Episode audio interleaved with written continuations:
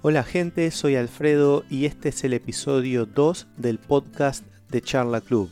Cada semana hablamos sobre un tema y luego hacemos un chat para comentarlo. ¿Para qué comentar un tema? Para practicar español, aprender vocabulario y frases y expresiones y mucho más. Por ejemplo, aprender sobre la cultura hispanohablante también. Todo en un chat conmigo y otros estudiantes un chat en el que practicamos español usando audio, texto, video e imágenes mientras mantenemos una charla entretenida y amigable. ¿Y cómo pueden participar en el chat? Es muy simple. Visiten el sitio charlaclub.com.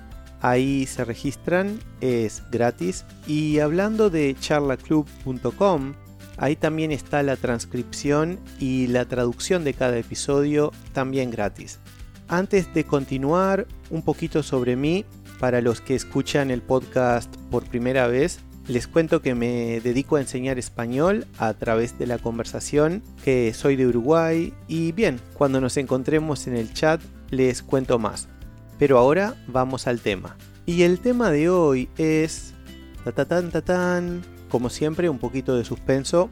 El tema de hoy es las cadenas de restaurantes de comida rápida. Sí, sí, otra vez un tema simple. En el episodio pasado fue el clima, hoy las cadenas de restaurantes de comida rápida. Pero siempre recuerden que un tema puede ser tan simple o tan complejo como queramos. Voy a dividir el tema en dos partes.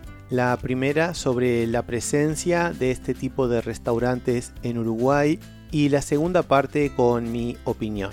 Bien, vamos con la primera parte. Una cosa que siempre sorprende a mis estudiantes es la poca variedad de cadenas de restaurantes de comida rápida que tenemos en Uruguay. En 1991, si no me equivoco, abrió el primer restaurante de este tipo. Fue un McDonald's y en este momento es la cadena con más presencia en nuestro país.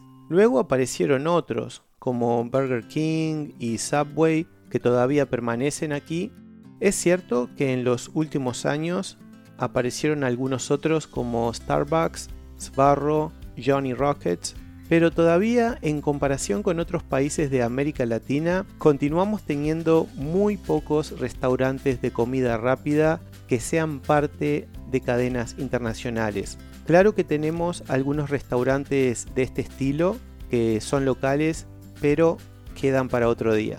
No tenemos esos clásicos estadounidenses como Wendy's, In-N-Out o KFC o el clásico de Canadá, Tim Hortons. ¿Y por qué? ¿Por qué la escasez de estos restaurantes? La respuesta es simple, somos un país con muy poca población, menos de 3 millones y medio. Escucharon bien, menos de 3.5 millones de personas viven en Uruguay Además son pocas las áreas con alta densidad de población.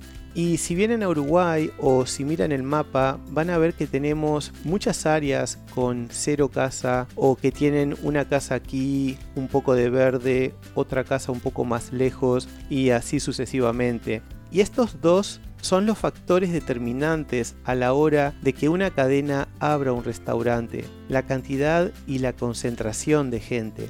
¿Por qué hay zonas de los Estados Unidos con un Starbucks cada pocos metros?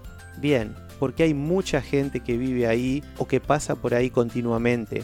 Cantidad y densidad, concentración de personas es lo que buscan. Así de simple. Obviamente esa gente tiene que tener algo de dinero y estar dispuesta a gastarlo en comida rápida, otro factor que importa, por supuesto. Algo que no quiero dejar de mencionar es que de la misma manera que a mis estudiantes les sorprende lo que acabo de contar, a mí me sorprende la cantidad inmensa de cadenas de restaurantes de comida rápida que hay en los Estados Unidos. Hace años que hablo con estudiantes de este país a diario y sin embargo cada pocos días descubro una marca nueva. Algunas no son internacionales, pero tienen unos cuantos restaurantes en un estado o en una región y realmente no, no termina de sorprenderme. Y ahora vamos con la segunda parte del tema, ya que quiero compartir mi visión con ustedes Cuando hablo sobre comida rápida con mis estudiantes o con gente local, parece haber tres grupos. El grupo de los que la aman, el de los que la odian y el de los que toman a la comida rápida como una opción más. Ese último es mi grupo. Para mí lo que importa es con quién voy a compartir el momento o comer rápido y continuar con lo que tenga que hacer ese día. Si tengo más tiempo y más dinero o si hay alguna opción interesante y con un precio razonable, bueno, puedo ir a otro tipo de restaurante. En pocas palabras, para mí esos restaurantes son simplemente una opción más. Ok, terminamos con el tema de hoy. Me encantaría saber cuál es su opinión sobre la comida rápida, si tienen este tipo de restaurantes en su área, cuáles son sus favoritos o qué alternativas prefieren y todo lo que quieran hablar sobre este tema. Entonces, vamos a encontrarnos en un chat para practicar español y para pasar un buen momento en una conversación en línea y para obtener un lugar en ese chat visiten charlaclub.com Ahí se registran para poder participar.